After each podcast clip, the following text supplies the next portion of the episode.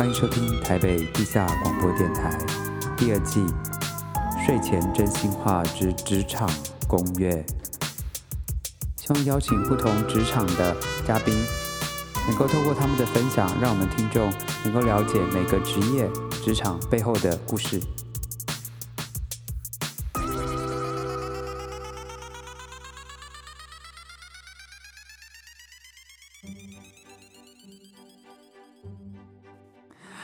哎呀，妮塔怎么办？我现在等下去 party，我现在皮肤好干呢，我都上不了妆耶。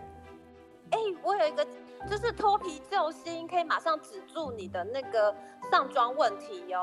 什么我们的你赶快跟我讲。双层精露，双层精露涂上去之后，保证你的脱皮马上改善，然后妆感非常的完美服帖哦。是什么牌子的？要要试试我要怎么看买啊？哦，你可以上 FB 搜寻庆心之眼的粉丝团，或者是呢在虾皮也可以买得到哦。就是搜寻庆心之言就好了吗？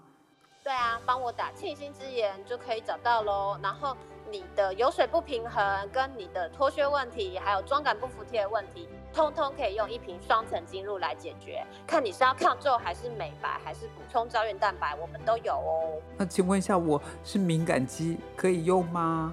是，可敏感肌当然可以用啊，因为我自己也是敏感肌哦。我们有非常多的敏感肌客人用了之后，都再也不会干痒红肿了。也可以敷眼睛下面的范围，湿敷眼下也不会觉得熏眼。现在只要到庆心之言的 FB 官方网页，或者是虾皮购物网站购买任何产品，只要您注明是台北地下广播电台的听众，都能享有特别的折扣。庆心之言，庆是三点水，再一个心。想要在这个寒冷的冬天有一张美丽紧致的脸庞吗？庆心之言一瓶搞定所有复杂的肌肤问题，不管您是过敏肌、油肌、干肌，都可以在庆心之言找到您要的产品哦。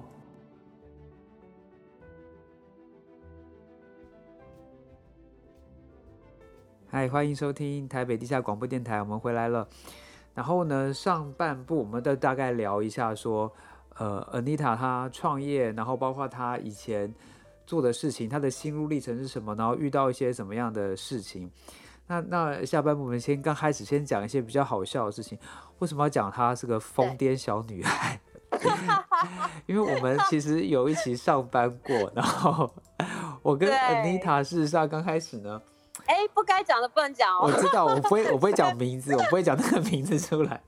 刚哎，你很烦。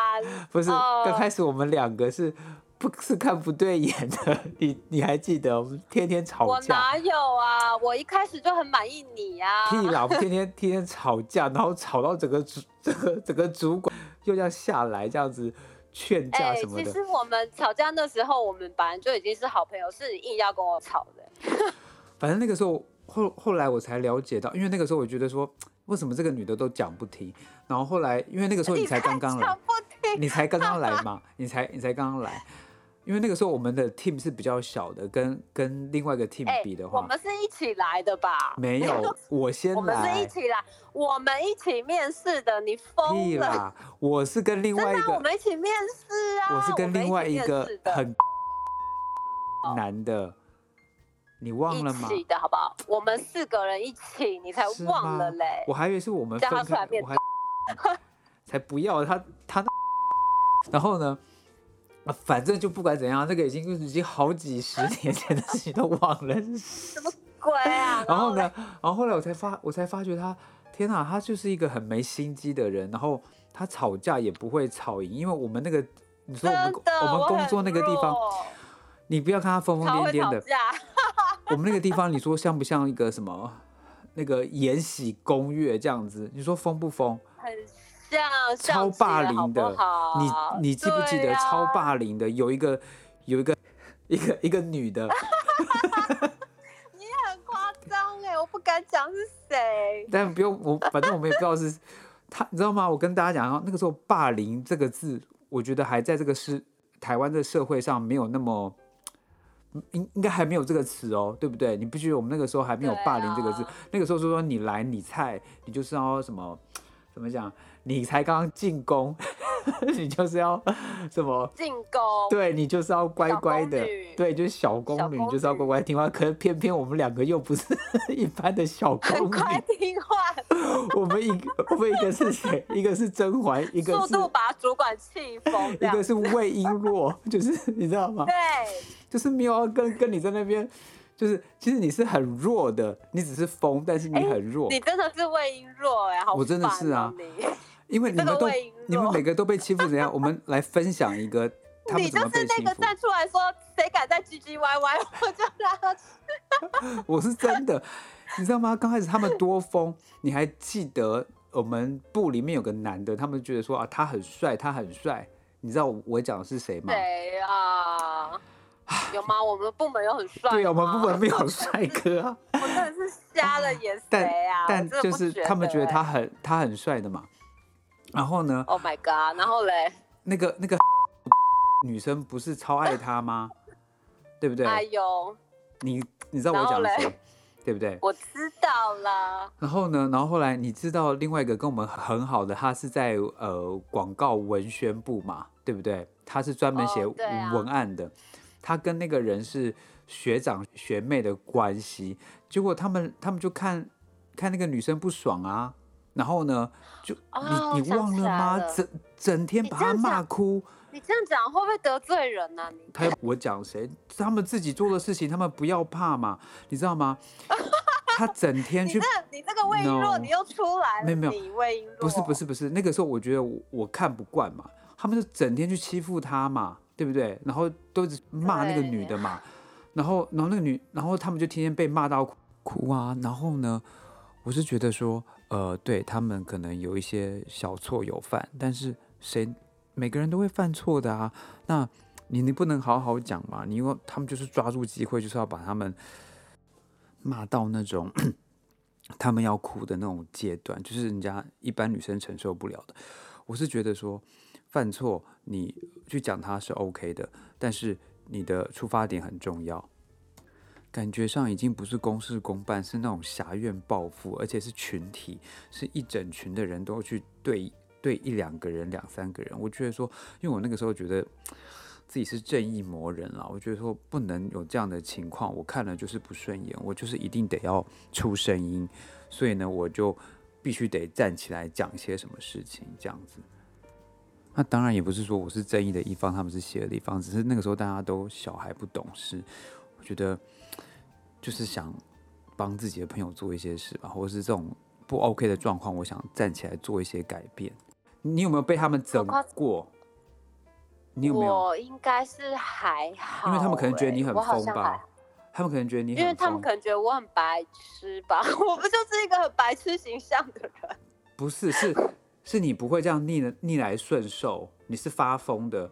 比如说，真的，比如说我怎么说他疯？他真的是，他很夸张。是那个时候我们，他每天都穿短裙来，然后呢，然后因为我们那个时候好像。不管是好像八点半九点要上班吧，然后我们就要直冲到，因为每一个人都是最后一分钟才要去打那个卡嘛。哦，对，换衣服，对对对，你要换衣服，我们还要换制服。还还 算了，这个讲的有点小明显了，就不要讲。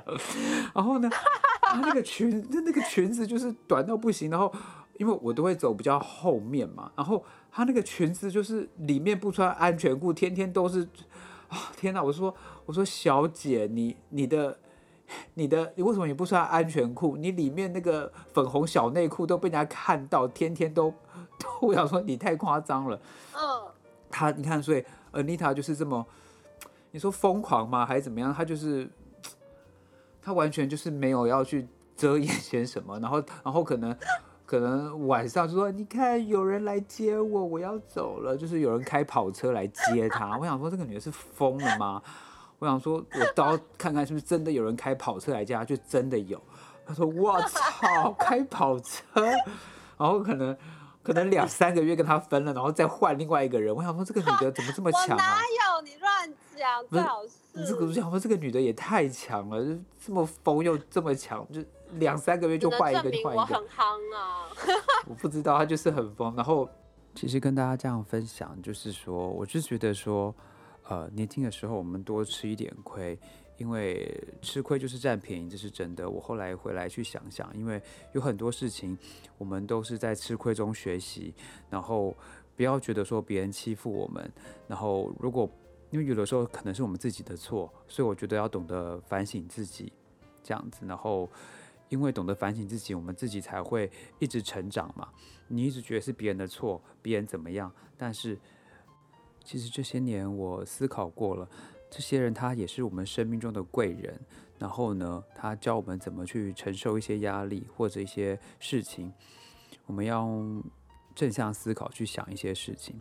然后最重要是说，人生是我们自己的，没有必要去检讨别人，检讨我们自己，让我们自己过得更好。我觉得这才是重点。那当然，如果呃这个人对象已经，比如说做的太夸张，比如说有一些性骚扰、言语上的骚扰，还是行为上的霸凌，那我觉得我们透过正常的管道去讲，比如说有 HR，有什么你信任的主管去反映这样子，然后如果真的不行的话，那我们就走嘛。我的认知是没有必要把青春岁月，把我们。呃，有限的人生去浪费在会让我们不快乐的人事物上面，工作我们一辈子都会做的，那不如我们去找一份让我们快乐的工作，因为真的以我的经验，下一份工作往往会更好。真的要靠自己耶，像你这样讲，我也觉得，就是到任何地方都是。对，我觉得就是要靠自己，你你自己要自立自强，然后把自己的没错本职能力学好，然后别人欺负你的时候，你。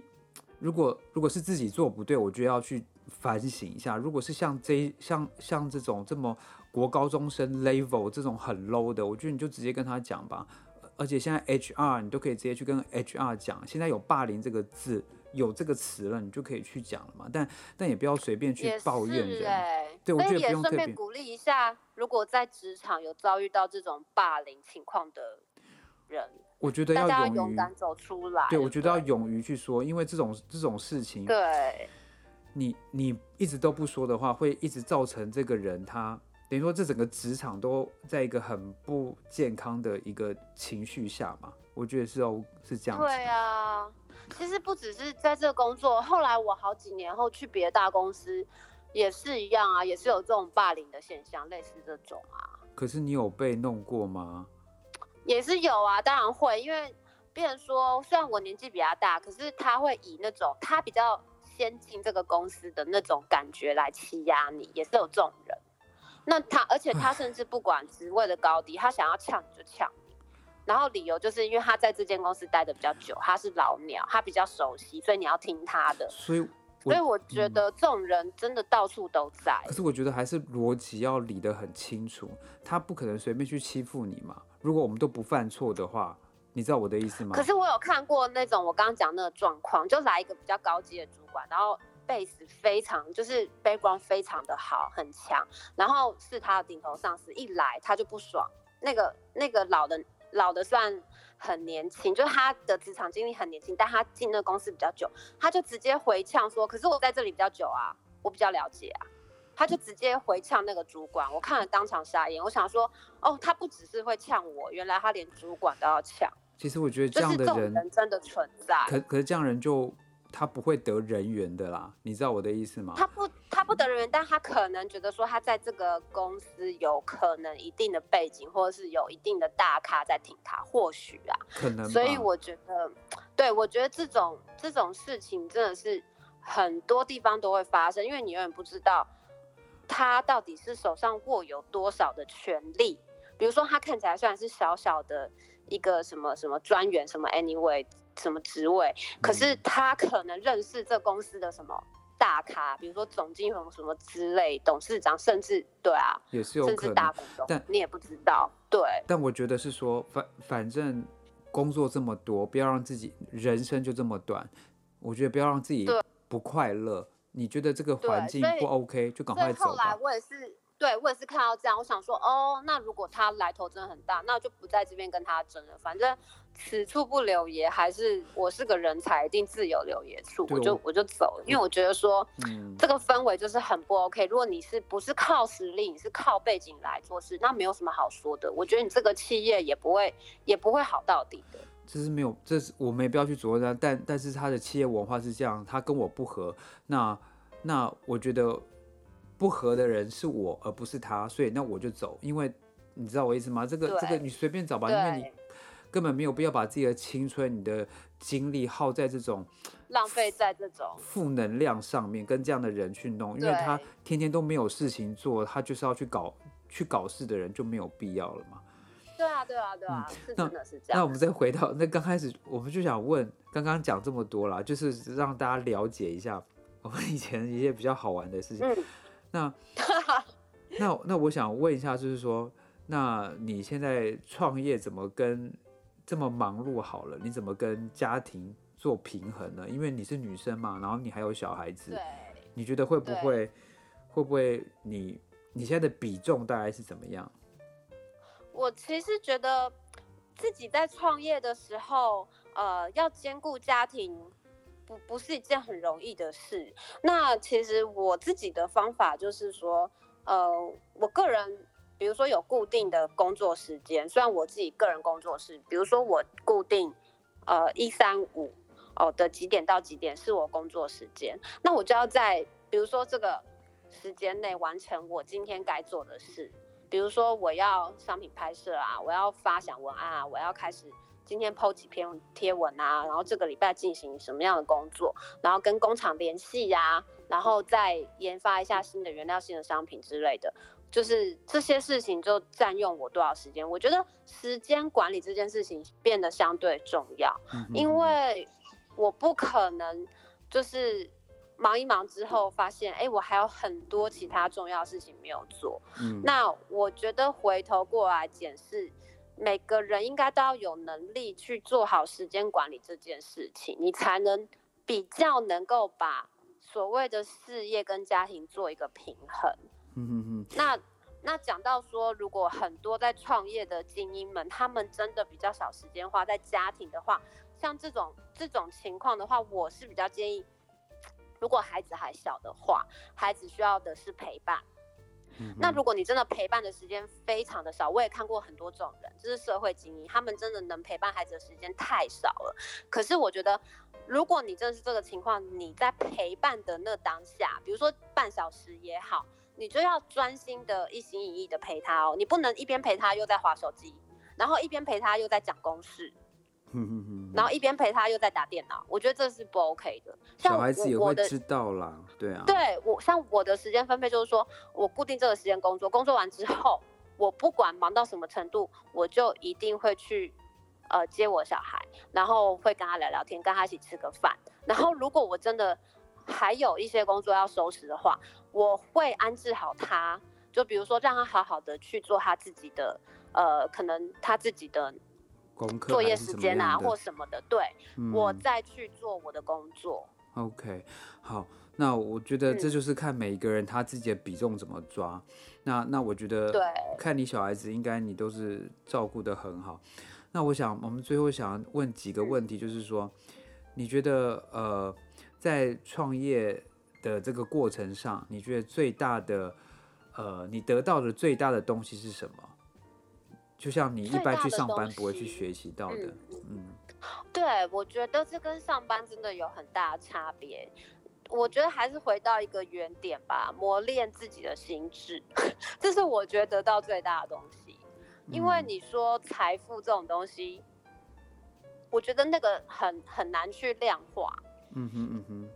对，它可能是有形的，可能是无形的，因为你无形对上的你自己学到这么多，就就包括你自己创个品牌，然后有一些人，你的你的熟客，你的一些爱爱用这个品牌的人，他都是一个无形的支持你，但他有有形的用他的钱来去买你的嘛，对不对？对，嗯我我觉得其实其实还是还是磨练自己的心智是一个很大的帮助，这是我获得最大，因为我觉得人生嘛，你你要去想，而且现在我们年纪也不小了，嗯哼，对，然后到这个阶段，你会觉得说，呃，有你的梦想人生追，下半场，嗯对嗯你的人生下半场，你到底要活成什么样子？嗯哼，因为人一辈子只能活一次，嗯然后你你觉得你在合上眼那一天之前，你到底有什么事情是你不去完成，你会觉得这辈子很遗憾的事？嗯哼，我觉得你有能力，在你的能力范围内，你应该要去做。对我觉得不要只是嗯空想，你要去动手。嗯哼对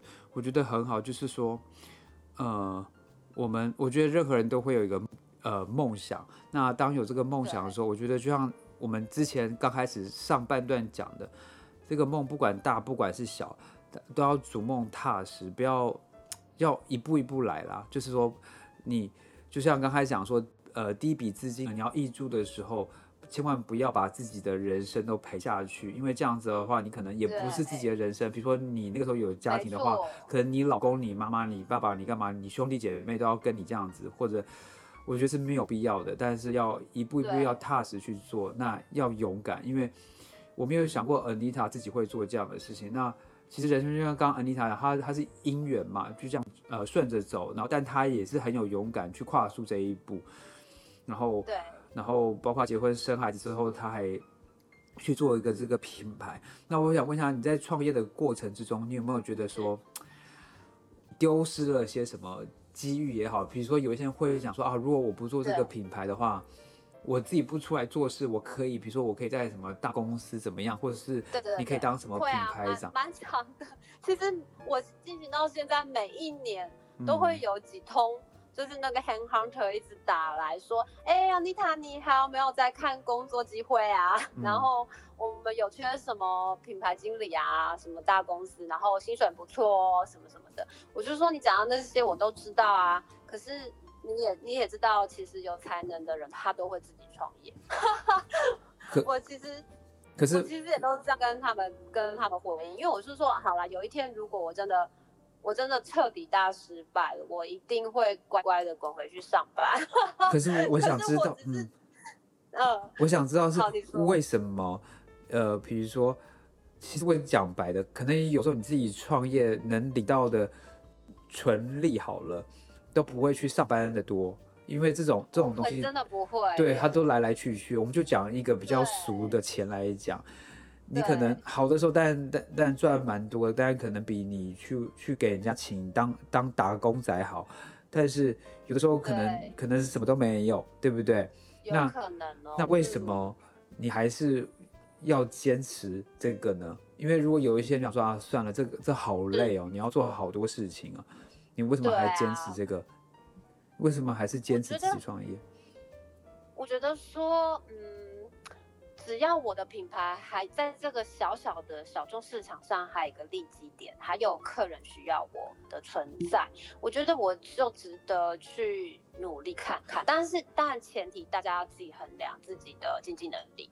经济状况对对对，如果你你还是仍然每个月有一些很固定的支出，不得不要去负担的话，那你要领固定薪水，当然是比较保险的人生选择，这个是嗯很实际面的。嗯。那我觉得，呃，其实我比较幸运是，目前为止我还是用小小的资本在进行这个事业，因为我的客群也很小嘛，所以我的量其实不需要压太多，这是我让我自己就是维持一个平衡的方法。对，那你说如果说大公司来挖角，然后真的看高的薪水，那种事情蛮常有的。只是说为什么我会舍弃那些利益，不去不去放弃我这个创业？因为其实有些公司来挖角过，他们的前提就是说我必须要放弃我现在这个创业，因为跟他们的利益有冲突嘛，对这个我们也都谈过，所以我也很坦白说，其实我是不可能会去放弃这这边的工作。对，嗯那我我没有办法放弃的原因，就大概像我讲的那样吧，就是秉持着说，只要有有客人、有使用者，还是觉得我有需要你产品的时候存在必要。对，我觉得这是一个最主要在这个社会生存的价值，因为这个公司大公司其实找人才哪里没有，嗯，其实他们不找我，他们也找到别人。嗯说真的是这样，其实你讲的我觉得大，家可以可以找到自己的社会价值是为什么，不是别人来评定你说啊，我今天觉得你值得年薪百万、两百万、一千万，我觉得。并不是要靠这种方式来肯定自己的价值，有时候你很模糊自己的人生意义，就是说你总是要靠别人来告诉你你值多少钱，嗯哼，我不是很喜欢这种量化的东西，因为我有点艺术家个性。坦白讲，我比较奇怪，可是我觉得这样子会让我觉得比较自在。嗯哼，那如果说我今天被你说我我有我值几百万或值几千万，那也是你在说啊，那也是你现在看到的我，你嗯不会永远觉得我值这个钱。为什么？因为在大公司里面的定义就是，他不会少了你一个人就开不下去。没错，这个是我我在大公司打滚多年我体会到的事情。本来就是啊，任何地方都是这样，任何地方你没有，连总统都一样。所以我们最后一个是想问你一下，如果有人他想要进来这个化妆品产业，然后想要自己创业的话，你觉得有没有什么话想跟他们讲，或者什么呃 tips？我觉得比较良心的建议就是，你最好本身是懂这些化妆品专业的，因为这个产业有一点点危险，就是说你一个不小心你就触发了。所谓的触发是什么？这不是恐吓，这是这是很良心的建议。其实蛮多的，因为有之前有一些人，因为我在在这个保养品创业之前，我有在接案，那也有一些那种想要创立小品牌的，就是业主会来找我合作。嗯，然后他们可能不太了解化妆品法规。其实台湾的卫生署的网站，你可以上上网去查一下化妆品的相关法规资讯。对，其实我觉得最重要是你能做好够 research 做到，嗯，对，做到你自己该有的专业。然后 你你呃，你千万不要秉持着一种啊，我有资金，我有钱，我有人就可以去做，因为最后跌一跤的不会是在资金问题上。是在什么呢？在你的专业度不够。对，就是你自己研发的产呃产品或者什么嘛我，对不对我？我就问一个然后可能很简单的问题啦，如果你今天对原料都不熟悉，工厂跟你说，哎、我做出来就是你要的 A，你确定他做的真的是你要的 A 吗？你确嗯定他没有加一些不该加的东西吗？嗯哼嗯哼，你你觉得你不懂，你不懂化学胶摸起来跟银耳胶，或者是你不懂真正植物油跟细磷矿物油摸起来的差别，你自己都摸不出来的话，你有把握你不会被框吗？我觉得这个是非常重要，等于说要把专业弄呃弄好，啊然后把自己 research 做好。对啊，这个细节不是说别人要故意去框你哦，是因为你很好框。不是他，他没有必要跟你讲那么细啊。你既然来，他他都已经调配好了嘛，这这这非常简单。他他有 A B C，他有 A 到 Z，他都调配好，你要拿什么，他就跟你讲什么嘛。他也没去框你什么，只是你只是我们自己不懂，那你你也不能去怪别人。所以啊，可是你你如果是这个产品的负责人，你必须要搞清楚你客人如果用有什么问题，你要明确的回答他，他今天用的这个东西长什么，是为了什么，是因为什么成分？嗯哼，你嗯哼你能这么专业吗？如果你能做到这么专业，OK，那你应该就可以进行。就是要把自己的专业度弄好，先先把专业度弄好。嗯对，我觉得你要创任何业，你都要，你都要有一个把持的角度，就是说，你不是盲目的创业，你是真的在这个行业有一定的专业，你才去创业。你千万不要去踏入你自己很不熟悉、没有去做过、没有去真正证实，就是你可以经营，你有 run 过，嗯哼你不要去做这种事情。嗯，对你到时候连客服的问题你都回答不出来，你会非常非常的穷。OK，好，我们今天时间也差不多，但是我要跟大家讲，呃，Anita 她很疯，她说呢，她其实什么都会她什么都会，她会吹，她会吹长笛，她会弹钢琴，这是我以前想象不到，因为她她会突然发疯的人，突然讲你，呃，你不要管我，或或者什么的，但是 但是我是，然后她说她的长笛吹的比可以讲。比某一个人好，那不可以讲，因为我也认识他，你不可以讲。那你要不要来吹一段，当我们今天最后的结尾呢？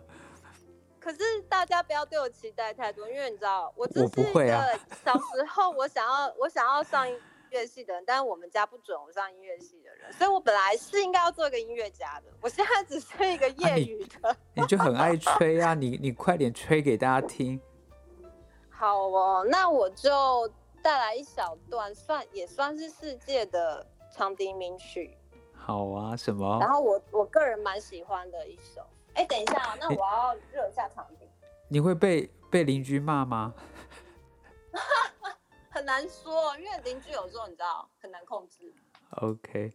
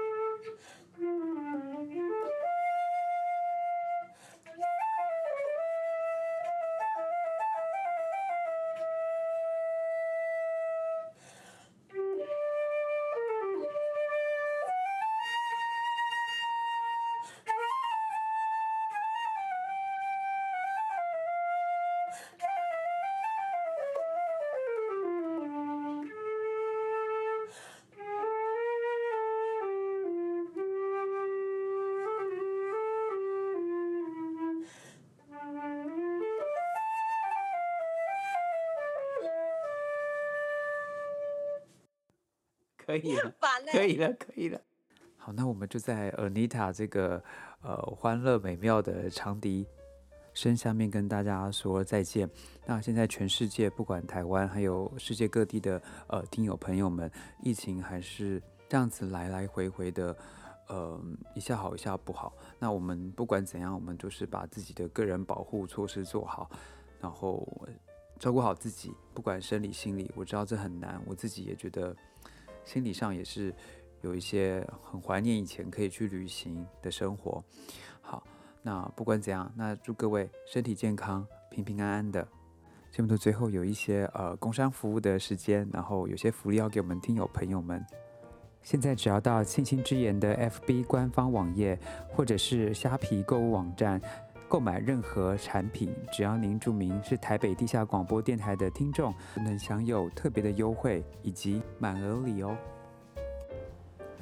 那谢谢各位今天听众的陪伴跟收听，那我们下次见喽。